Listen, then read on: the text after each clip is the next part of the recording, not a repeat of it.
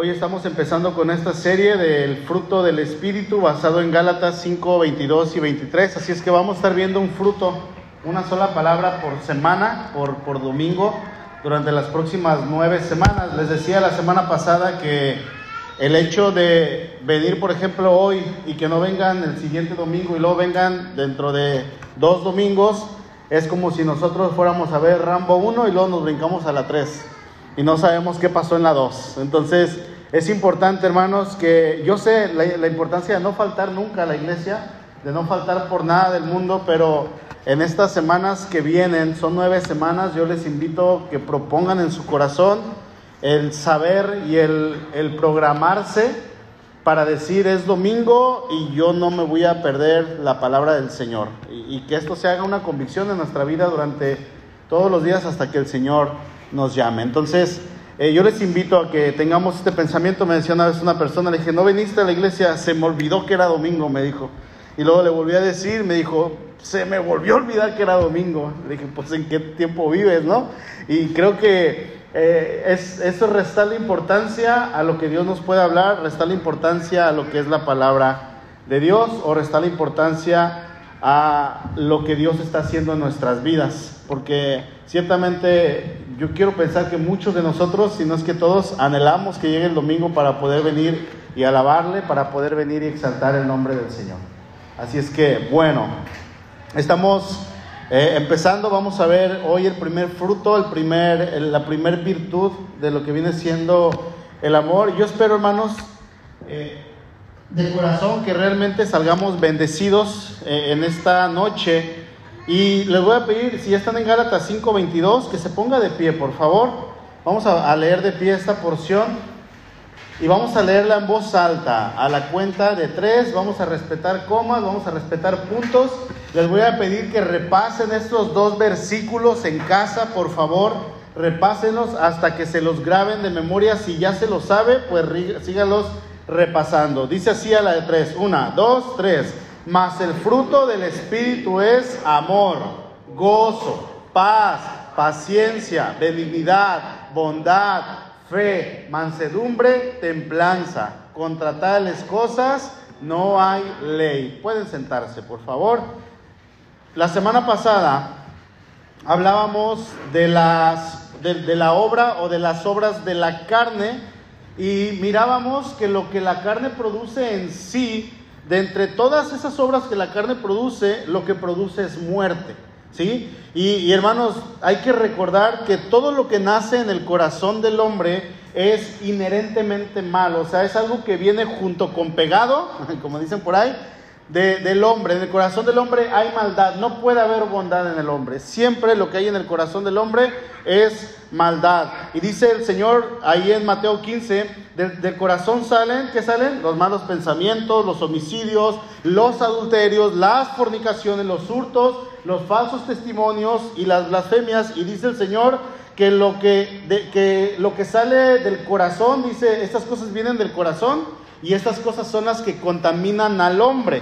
Pero ahora entrando aquí al verso 22 de Gálatas, el apóstol va a hacer un contraste con lo que está atrás, que es las obras de la carne, ahora con lo que él va a comenzar a dictar. Dice más, dice el verso 22, más el fruto del Espíritu es, ¿verdad? Entonces, vamos a ver que ser fruto sugiere que lo que debe caracterizar al creyente, hermano, y escuche esto, de manera general lo que debe caracterizar al creyente debe de ser dulzura, amabilidad y bondad, que de hecho es todo lo contrario a lo que son los altercados, que ahorita vamos a verlo más adelante.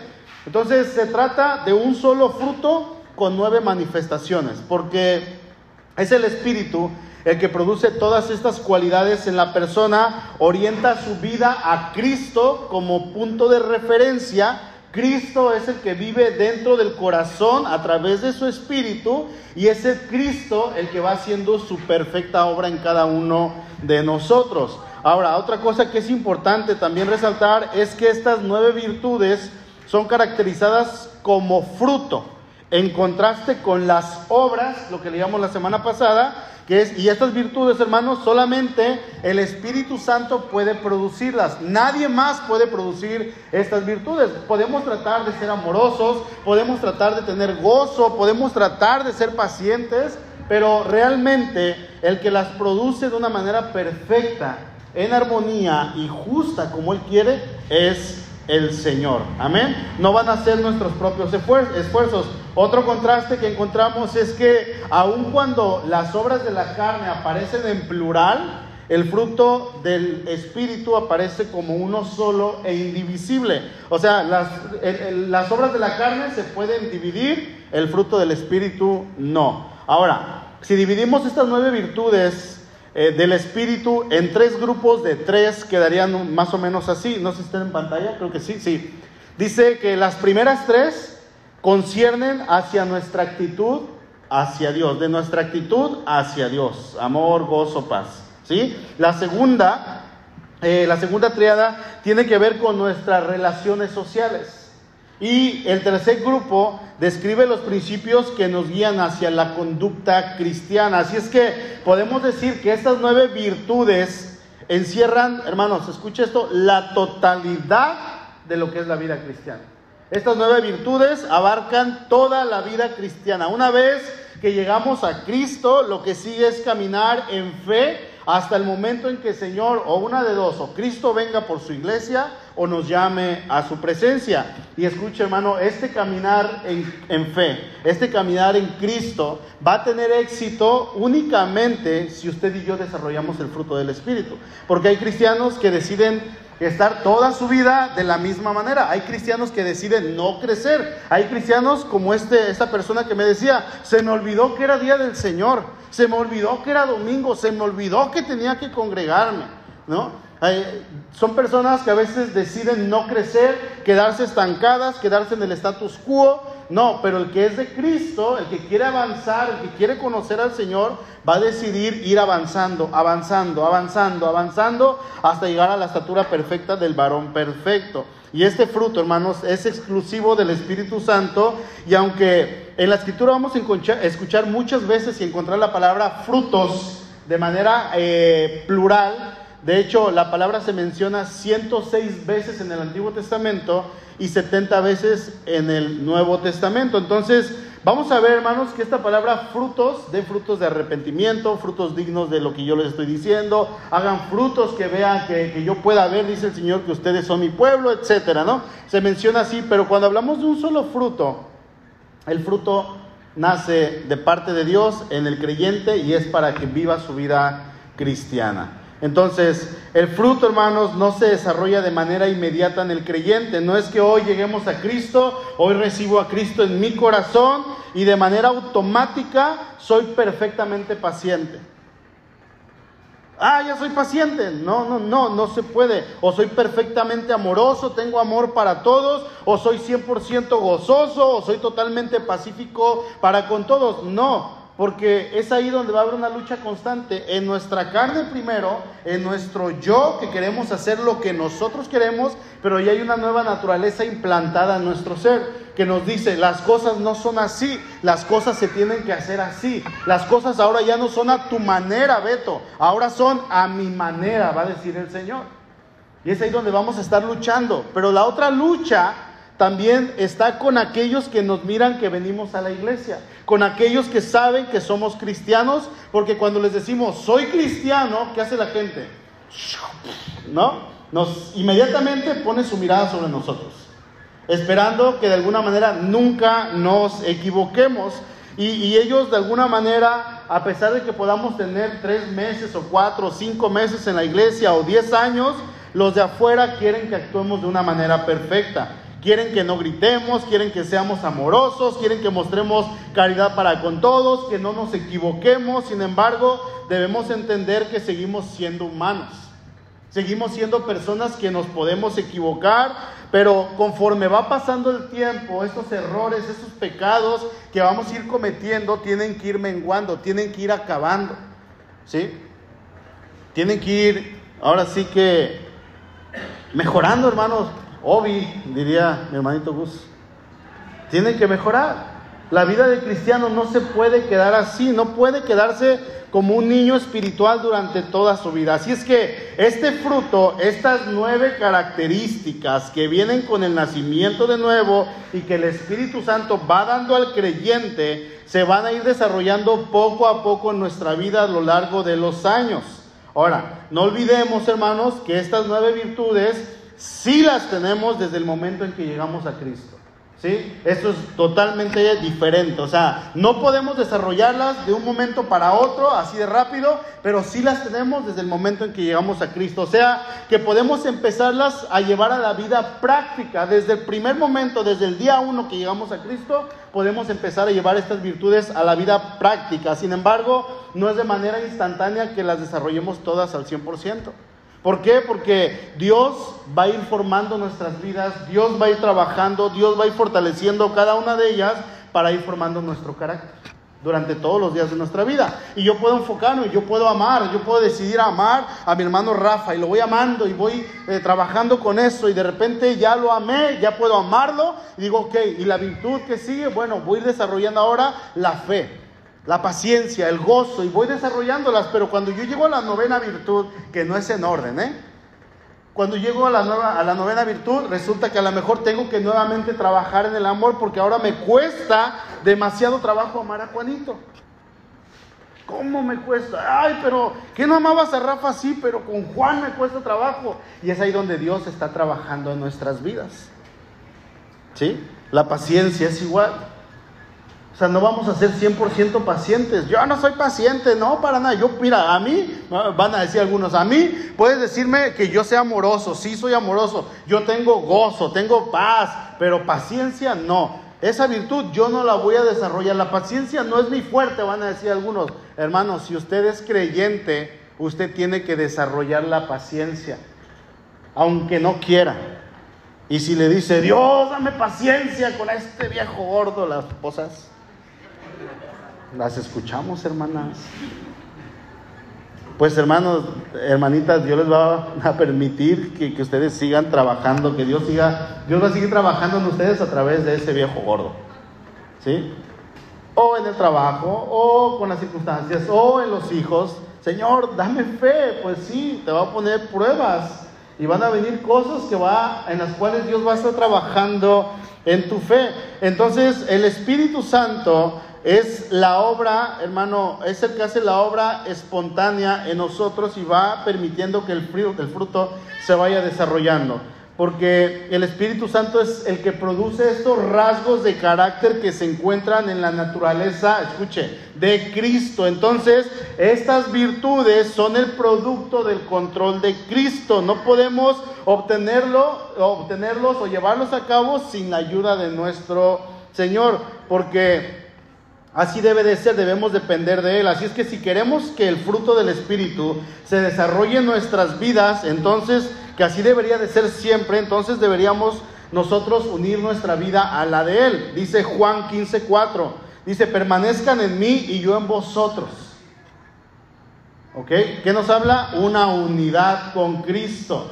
Como el pámpano no puede llevar fruto por sí mismo si no permanece en la vid, Así dice, tampoco, así tampoco ustedes si no permanecen en mí. Yo soy la vid, ustedes los pámpanos. El que permanece en mí y yo en él, este lleva mucho fruto, porque separados de mí nada pueden hacer. Por eso la meta del cristiano tiene que ser ser semejante al Hijo de Dios, pero para eso tenemos que reconocerlo, amarlo, conocerlo, imitarlo, seguirlo todos los días de nuestra vida. Señor, ¿qué hago? ¿Ahora qué sigue? ¿Ahora qué? Ya pasa algo y ahora qué, Señor?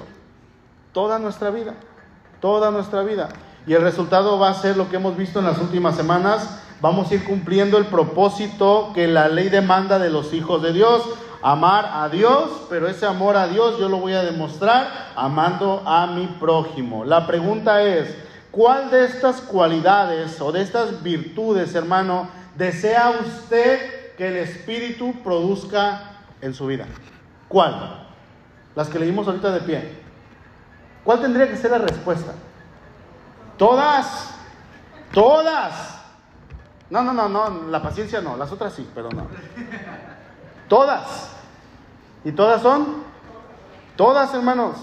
Vamos a entrar a la primera que Pablo menciona. Dice, es el amor, dice Gálatas 5:22, más el fruto del Espíritu es, ¿es qué?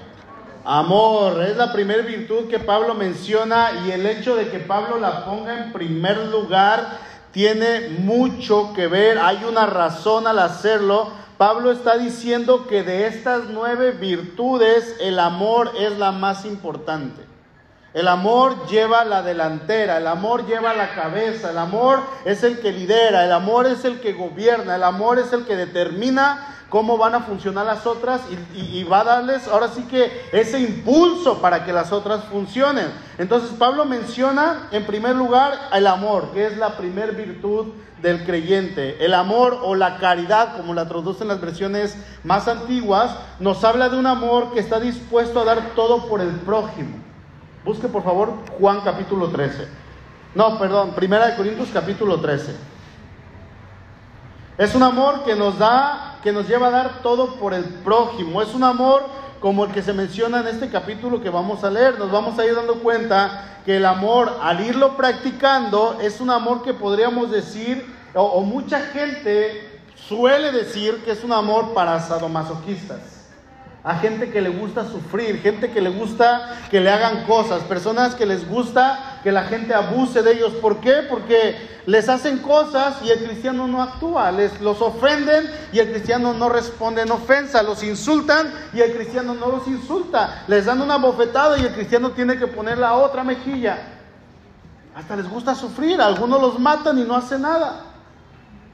Pues no es para sadomasoquistas, pero eso es lo que es el amor de Dios. No pagar mal por mal, antes pagar bien por mal. Cuando te pagan con mal, tú tienes que pagar con bien.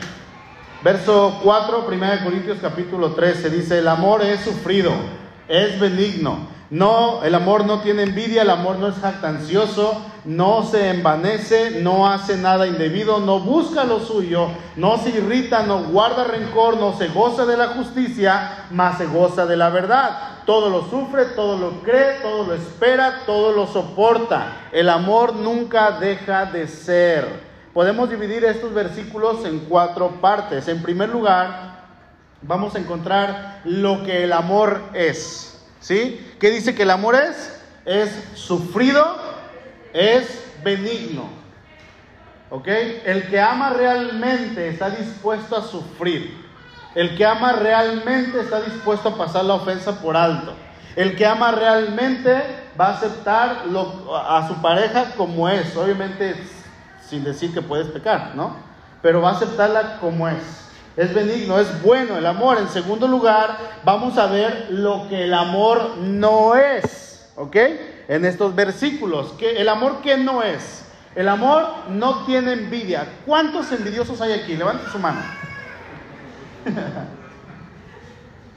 Hermano, yo le pregunto, ¿debería darnos gozo o coraje cuando vemos que el prójimo, sea quien sea, prospera? Tendríamos que alegrarnos. Que llega con un carro bonito, que de repente está eh, levantando su casa, o que ya sacó su casita, o que lo ascendieron de puesto, y deberíamos decirle, wow, felicidades. Qué bueno que lo estás logrando, qué bueno que vas adelante. O pensamos o le decimos, no, pues qué chido, compa, la neta, mira, te felicito. Y te volteas y dices, oh, hijo del diablo, eso era para mí. Eso es envidioso. Dice que el amor no es envidioso. ¿Cómo, ¿Cómo actúas cuando ves que a un compañero le dan una bonificación o lo suben de puesto o ese puesto que le dieron a él, que es que va a ganar más y tiene a lo mejor cierta, cierto liderazgo ya en el trabajo y de repente ves que esa persona lo ascienden y tú dices, yo merecía ese puesto? ¿Cómo actúas?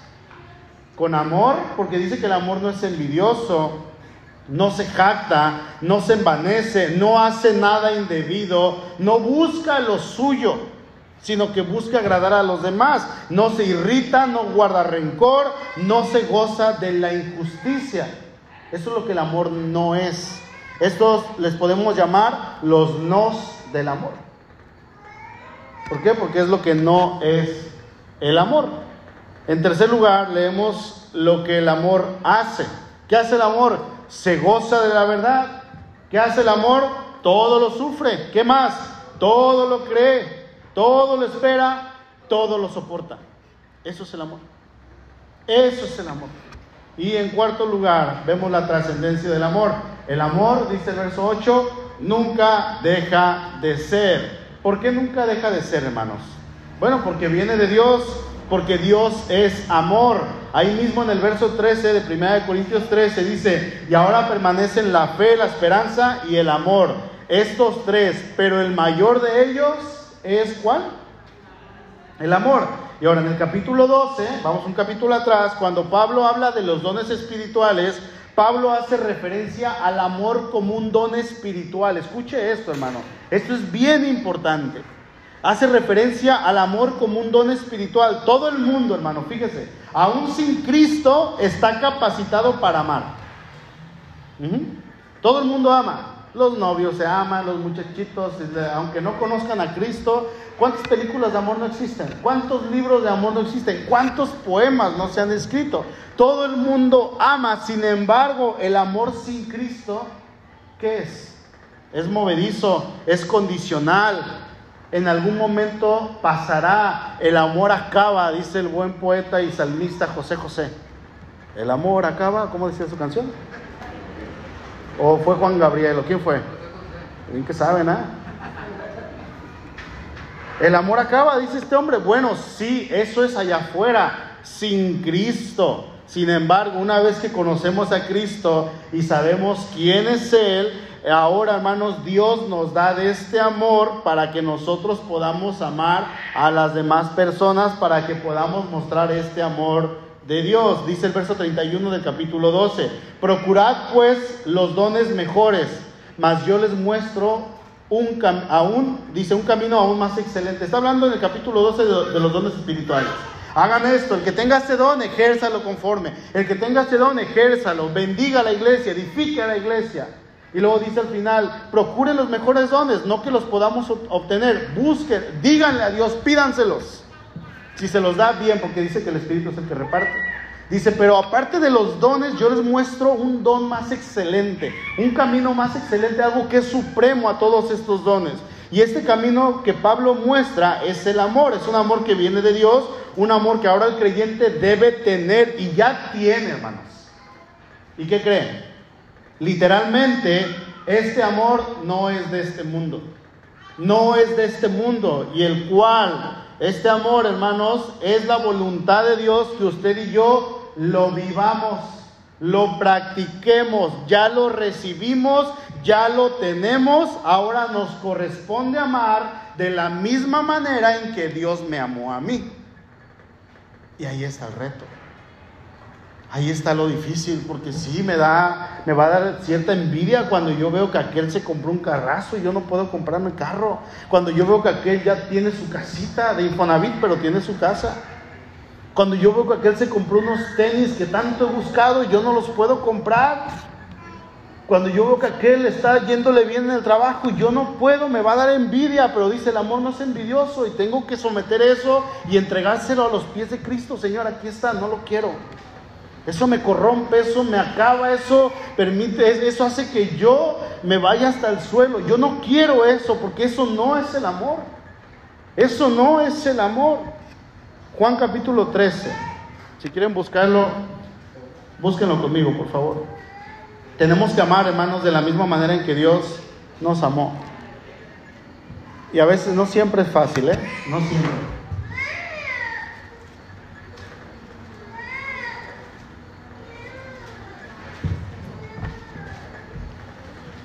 Juan 13, 34. Un mandamiento nuevo les doy, dice el Señor, que se amen los unos a los otros como yo los he amado, que también se amen unos a otros. En esto conocerán todos que son mis discípulos si tienen amor los unos con los otros.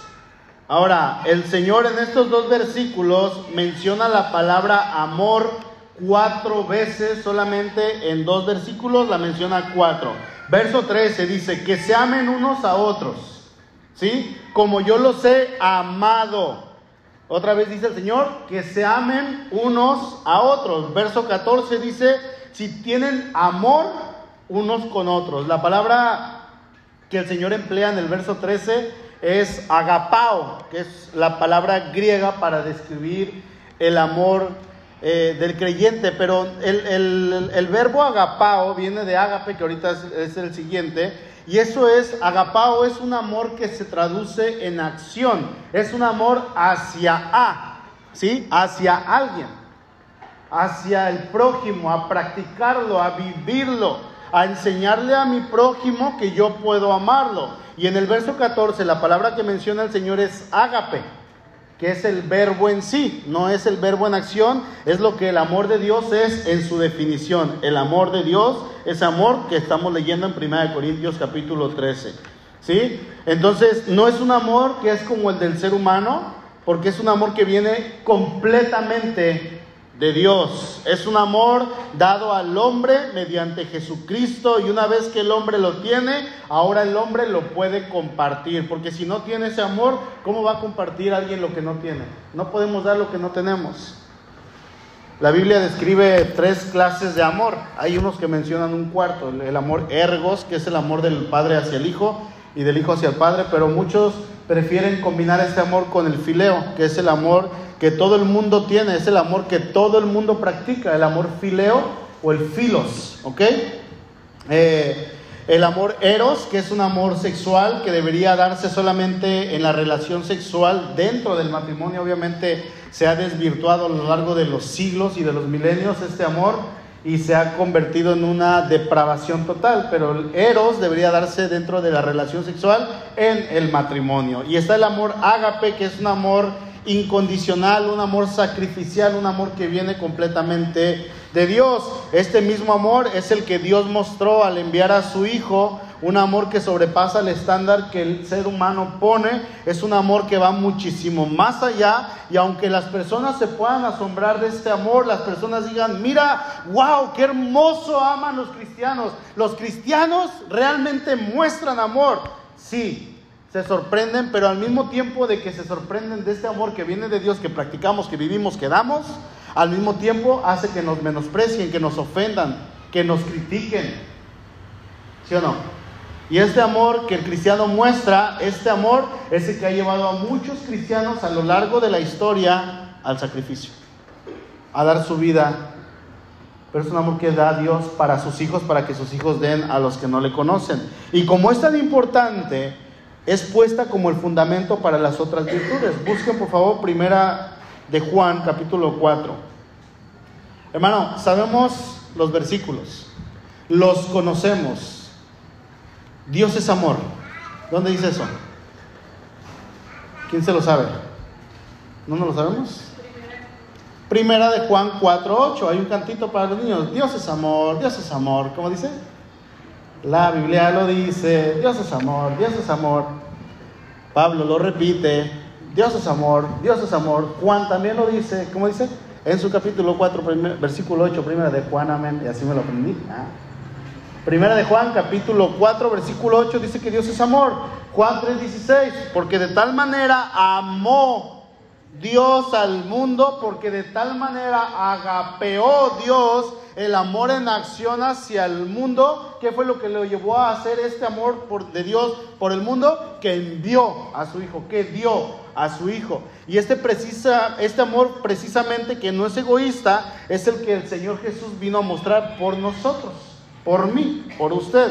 Dice el verso 9 de Juan capítulo 4, primera de Juan capítulo 4. En esto se mostró el amor de Dios para con nosotros, en que Dios envió a su Hijo unigénito al mundo para que vivamos por Él. O sea, Dios envía a su Hijo mostrando su amor. ¿Cuál es la respuesta que debe tener el creyente? Dice ahí mismo en el verso, que vivamos por Él. Vivir para Él es vivir en amor, un amor ágape, un amor que se traduce como un amor práctico. Recuerda un un poco el contexto, regresemos a Gálatas por favor, un poco el contexto de lo que Pablo está hablando aquí. En el verso 20 en adelante, Pablo menciona lo que, una parte les voy a mencionar de lo que las obras de la carne Pablo está mencionando y que tienen que ver con lo que es totalmente contrario a vivir en amor. Dice el verso 20, enemistades, pleitos, celos, iras, contiendas, disensiones, que es una disensión, un desacuerdo, ¿sí? Envidias, homicidios, borracheras, orgías y cosas semejantes a estas. Por lo menos, hermanos, el hecho de vivir en una sola obra de esta carne. Si usted no tiene ni una, pero es envidioso, usted no está mostrando amor. Si usted dice, yo no tengo ninguna de las que mencionaste, pastor, pero resulta que usted tiene disensiones, desacuerdos con su esposa, usted no está mostrando el amor. Porque yo puedo venir aquí con ustedes y decirle, hermanitos, ¿cómo están? Ah, que Dios te bendiga, Johnny. Le doy un abrazo y luego se te ofrece algo, ¿qué te puedo ayudar? ¿Qué te puedo ayudar, Toñito? Y les hago favores y los ayudo y los abrazo y les digo que los amo, pero llego a mi casa y me dice mi esposa, otra vez dejaste la playera en la sala. Pues levanta la mujer. Entonces hay una disensión, hay un pleito, hay, hay, una ira y ella va a comenzar a decir, ¿por qué por los de la iglesia das todo, pero por mí no das nada? ¿Por qué? ¿Por qué no puedes levantar tu camisa, pero le, le ayudaste al hermanito a llevar sus muebles hasta su casa? Y esto pasa muy seguido, hermanos, en la iglesia, bien amables que somos, pero con mi esposa ¿Cómo me porto? ¿Me porto como un patán? ¿Me porto como un cretino? O viceversa. ¿Cómo nos portamos con el esposo? ¿Qué es lo que hacemos? Porque aquí somos bien amables todos, aquí nos amamos todos. Entonces, si yo vivo en una sola, hermano, yo no estoy mostrando el amor de Dios, no estoy viviendo para Él, como dice el verso 9 del capítulo 4 de Primera de Juan, que vivamos para Él. Yo no estoy viviendo para Él. Y es que cuando usted y yo dejamos de estar en comunión con Dios, cuando dejamos o nos desinteresamos en ser llenos del Espíritu, que dice aquí en este capítulo, sed llenos del Espíritu y no satisfagan las obras de la carne. ¿Sí? Cuando yo no tengo interés en ser lleno del Espíritu Santo, es cuando comienzo, hermano, inmediatamente a vivir en las obras de la carne. Inmediatamente. No es cierto que el cristiano diga que está bien cuando no viene a la iglesia. Yo estoy totalmente en contra de eso. Porque en los años que tengo en Cristo, antes de ser pastor, las pocas veces que dejé de congregarme, hermano, me iba de la patada. No me iba bien. No estaba bien. Dejaba de alimentarme. Si viniendo a la iglesia es difícil, si sentándome a escuchar la palabra y queriendo practicarla es difícil, si orando aquí en la iglesia es difícil, si conviviendo con los mismos pecadores igual que yo y tratando de animarnos unos a otros es difícil, ¿cuánto más si yo no vengo a la iglesia? ¿Cuánto más si yo eh, dejo de orar, dejo de tener comunión con Dios, dejo de venir a este lugar, dejo de leer la Biblia, yo dejo de convivir con mis hermanos en la fe, dejo de practicar las virtudes cristianas? ¿Cómo está, hermano? No lo he visto en dos, tres semanas. Estoy bien, pastor. Mire, no he ido, pero mire, al 100. Al 100. Le prometo que estoy bien. No, y tu relación con Dios, estamos bien. Y en la casa leo, en la casa esto. No, no mentamos, hermanos. ¿Mentamos o mintamos? Mentamos como de pueblo, ¿ah? Así. No podemos, hermanos, porque Satanás a la primera ataca. A la primera Él no va a perdonar ni un momento. Él no va a perdonar nada. Les he dicho, hermanos, ¿por qué no vinieron? Es que nos peleamos. Pues vénganse peleados, aquí se reconcilian. El Señor en la alabanza los quebranta y si no es en la alabanza es en la predicación. Pero vénganse peleados. ¿Por qué no vinieron? Es que no tenía ropa. Vente en chanclas. Ay, hay un hermano en chanclas. No digo quién porque se enoja Toño. No, pero sí tiene ropa. No, pero hermano, ponemos cada pretexto, cada pretexto. Estoy cansado, estoy enfermo, pues va a estar enfermo en tu casa. Vente a estarte enfermo aquí. Y alaba al Señor enfermo. ¿Sí o no? Porque inmediatamente Satanás, hermanos, empieza atacar. En pocas palabras, cuando dejamos de tener esa llenura del Espíritu, obviamente es imposible, imposible que podamos desarrollar el fruto del carácter del Espíritu Santo. No querramos ser espirituales si no tenemos una vida espiritual y una relación con Dios. No querramos respuesta inmediata a nuestras oraciones que le hacemos a Dios si no tenemos una comunión con Él. Hermano, en pocas palabras, no seamos incongruentes. No lo seamos. O eres o no eres. No os hagáis. Para que podamos entender realmente. Yo no puedo pedir el amor de Dios si yo no vivo en amor como Él me lo está pidiendo? ¿Cómo voy a desarrollar el amor de Dios si yo no lo estoy practicando? Ese amor sacrificial, por ejemplo, el amor ágape, ese amor que me lleva a dar todo por mi prójimo, ¿cómo lo voy a desarrollar si yo no estoy dispuesto a dar algo por alguien? Veo a un hermano en necesidad y nomás le digo, hermanito, pues voy a orar por ti, pero ahí traigo 100 pesotes que me sobran. Que, no me sobran, pero que se los puedo dar. Obviamente si no tienes, pues sí, dile que vas a orar. Pero si tienes con qué ayudar, con qué, pues ayúdale. Bendícele. No siempre se va a poder, pero a lo mejor en ese momento decirle, ¿cómo te sientes? ¿Cómo? ¿Cómo estás? Ven, déjame orar por ti. ¿Cuánto les hemos llamado a los hermanos que dejan de venir? Porque me han dicho, mira, faltó fulano, faltó fulano, faltó fulano. ¿Ya le hablaste, hermano? No, no, no, háblele usted, usted es el pastor. Pues hermano, ya lo identificaste, preocúpate por él, muéstrale amor. ¿Cómo eh, dice, dice el versículo, el amor todo lo soporta? ¿Cómo voy a soportar yo a mi cónyuge si no he desarrollado el amor que Dios me pide para ella? ¿Cómo la voy a soportar? Hermanos, el amor de Dios es la principal virtud que el creyente tiene que dar a notar. De hecho, esta palabra, el amor ágape, ágape, la palabra ágape, eh, es una de las palabras que más está en el vocabulario del apóstol Pablo. Este sustantivo ágape aparece 75 veces, escucha esto, ¿eh? 75 veces y el verbo agapao, que es un amor eh, eh, práctico, un amor que se lleva hacia dar hacia el prójimo, aparece 34 veces tan solamente en los escritos de Pablo. O sea, Pablo lo menciona muchísimo. Obviamente es obvio que el amor encabeza la lista de las nueve virtudes cristianas. Yo, yo no, si no desarrollo en amor esta virtud primero que Dios me ha dado, que yo ya tengo la capacidad para desarrollar, si yo no lo desarrollo, escuche, no puedo desarrollar ninguna de las otras ocho. No puedo ser paciente, podré ser paciente, pero voy a explotar a la segunda. Entonces no soy paciente. Podré tener gozo, pero cuando venga una prueba no va a ser gozo, era felicidad. Y la felicidad es pasajera.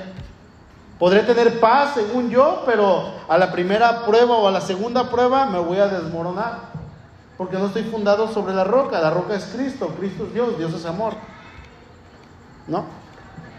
Si yo no desarrollo amor, yo no puedo desarrollar la paciencia. Si yo no desarrollo amor, yo no puedo desarrollar ninguna de las otras. Así es que o desarrolla amor, hermano, en su vida, o vive, practica el amor, o simplemente usted se va a quedar como un cristiano espiritual estancado, como un bebé en Cristo, como un niño en Cristo, y van a pasar 5, 10, 15, 20 años y usted va a seguir en la misma condición sin crecer. Chaparrito, chaparrito. Tiene que crecer. Tiene que vivir en amor, tiene que dar el amor.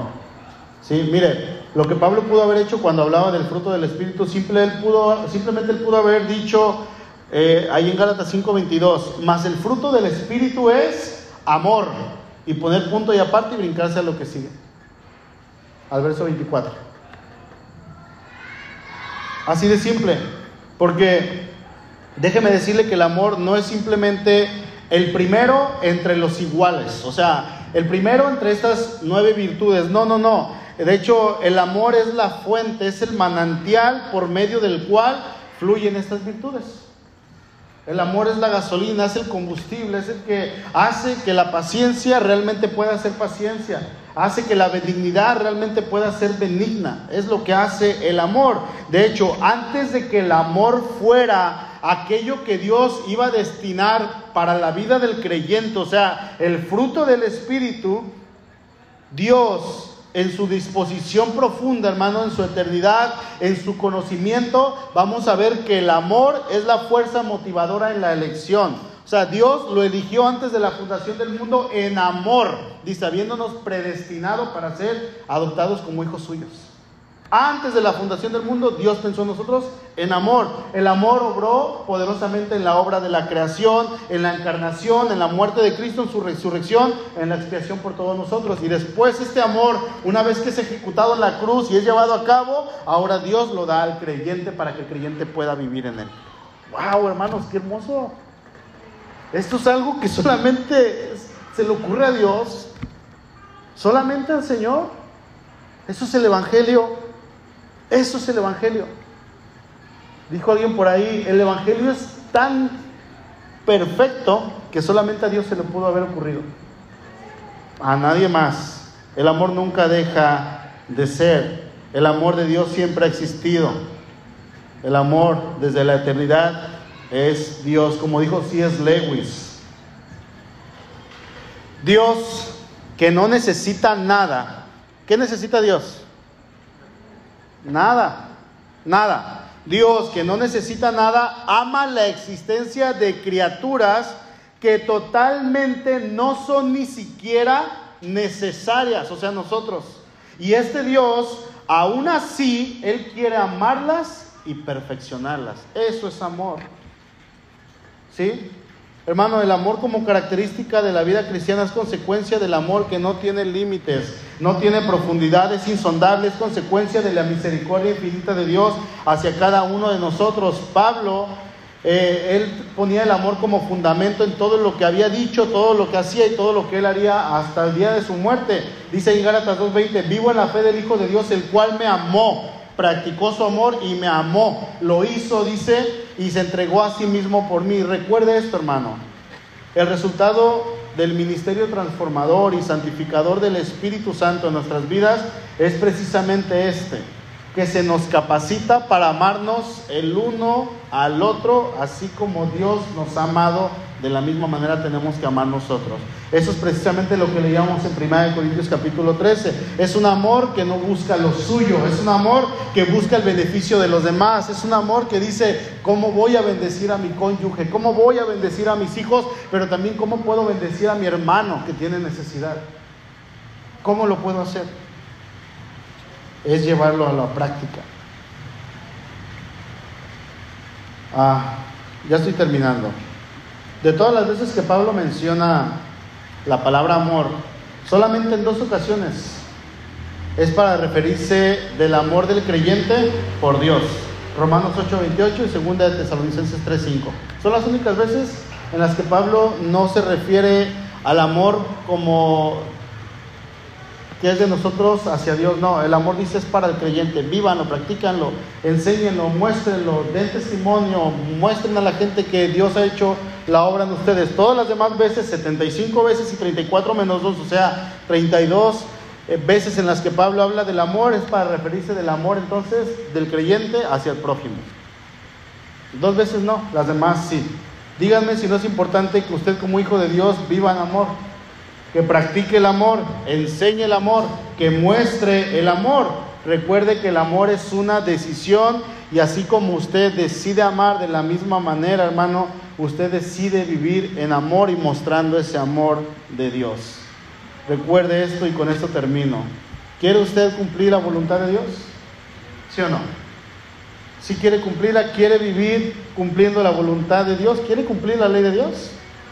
Romanos 13, 9, porque no adulterarás, no matarás, no hurtarás, no dirás falso testimonio, no codiciarás y cualquier otro mandamiento en esta sentencia se resume.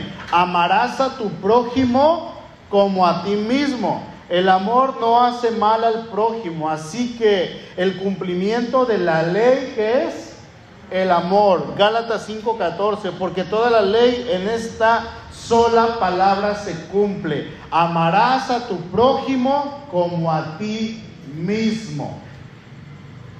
Ahí se cumple. Si usted es hijo de Dios, usted tiene que amar, no es opcional. Sé que en ocasiones hay personas en la familia, en el trabajo, aquí mismo en la iglesia, personas que a veces no van a ser tan fáciles de amar, son difíciles, son complicadas. Benditas personas que Dios permite en nuestra vida para que desarrollemos nuestra fe, para que desarrollemos el amor. Hermano, Dios en su mandato nos dice, vive en amor, vive lleno del Espíritu. Y eso es algo que vamos a ir logrando conforme usted y yo practiquemos y decidamos comenzar a vivir el amor. Piense en alguien, ahí en su corazón, piense en alguien que quizá para usted es muy difícil de amar.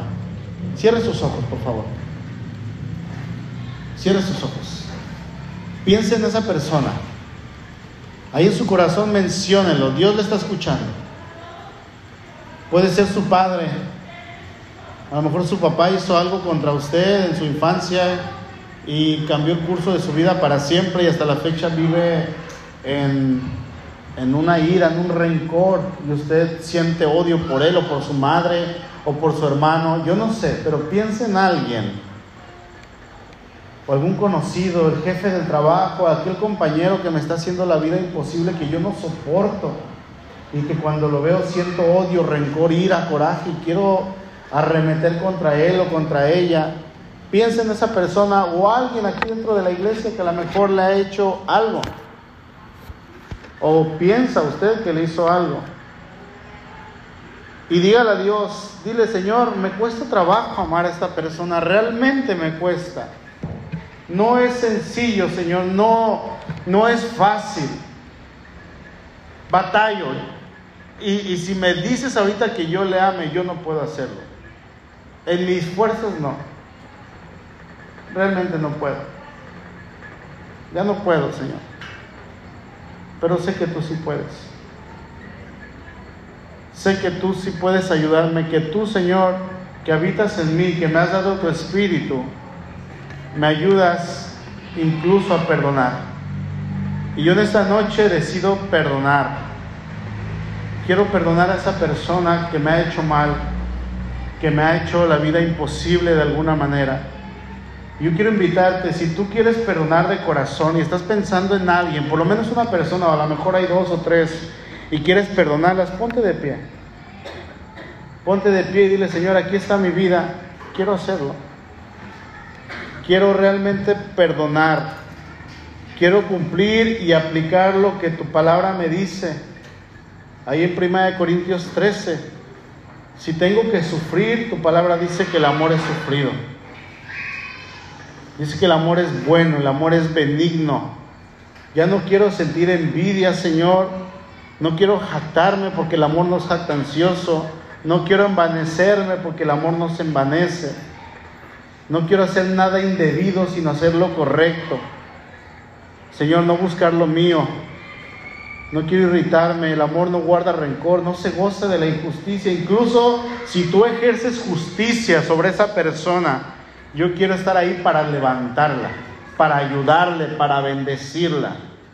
Quiero gozarme de la verdad, sufrirlo si es posible, creerlo. El amor todo lo espera, el amor todo lo soporta. Señor, tú eres amor, tú nunca dejas de ser. Y tú eres el mismo ayer, hoy y por los siglos. Yo quiero pedirte, Señor, y quiero entregarte a esa persona. Y ahí menciona en tu corazón su nombre. Ponle nombre y si quieres el apellido, se llama Javier Martínez, Pedro Pérez, como tú quieras pensar. Y la persona que tú sabes. Señor, la pongo delante de ti y te pido perdón en primer lugar a ti. Porque ¿quién soy yo para juzgar? ¿Quién soy yo para no perdonar? ¿Quién soy yo para criticar? ¿O quién soy yo, Señor, para eh, ponerme como juez sobre aquella persona? Mía es la venganza, dice tu palabra, y yo quiero descansar. ¿Para qué vivir, hermano, con amargura, con odio, con resentimiento, sin poder salir del hoyo cuando Dios le ha dado toda la capacidad aún para amar a aquellas personas que le pueden hacer mal? ¿Para qué? Entrégueselo a Dios, descanse en Dios. Platique ahí con Dios en su lugar. Señor, aquí estamos, delante de tu presencia. Ayúdame, Señor, a amar en primer lugar, amar a mi familia, amar a mi esposa, amar a mis hijos, a mis papás, amar a mis hermanos en la iglesia, amar a mis compañeros de trabajo, amar a aquellos que no me han pagado, que me han quedado mal, aquellos que han abusado de mí en alguna manera, Señor. Quiero hacer tu voluntad y quiero hacer lo que tu palabra dice. Perdóname, perdóname Dios porque he sido incongruente. Si digo que soy cristiano y no muestro el amor, realmente estoy mintiendo. Pero aquí está mi vida, Señor. Te doy gracias a ti y te alabo porque eres bueno, Dios. Oramos en el nombre poderoso de Cristo Jesús. Amén. Entonces, hermano, pueden tomar su lugar. El amor y el énfasis de Pablo aquí en Gálatas, como en otras cartas, estaba en mostrar ese amor cristiano por sus semejantes. ¿Qué es un amor cristiano? Un amor que viene de Cristo. Dice 1 Pedro 4:8, y ante todo tengan ustedes ferviente amor, porque el amor cubrirá multitud de pecados. No olvide, hermano, que eh, el hecho de que Pablo mencione la palabra fruto como un racimo de uvas es porque todos son parte de la misma unidad y todas estas virtudes deben de estar en el creyente. Un fruto, nueve virtudes que tenemos que ir viviendo y practicando. Amén. Gracias a Dios por su palabra.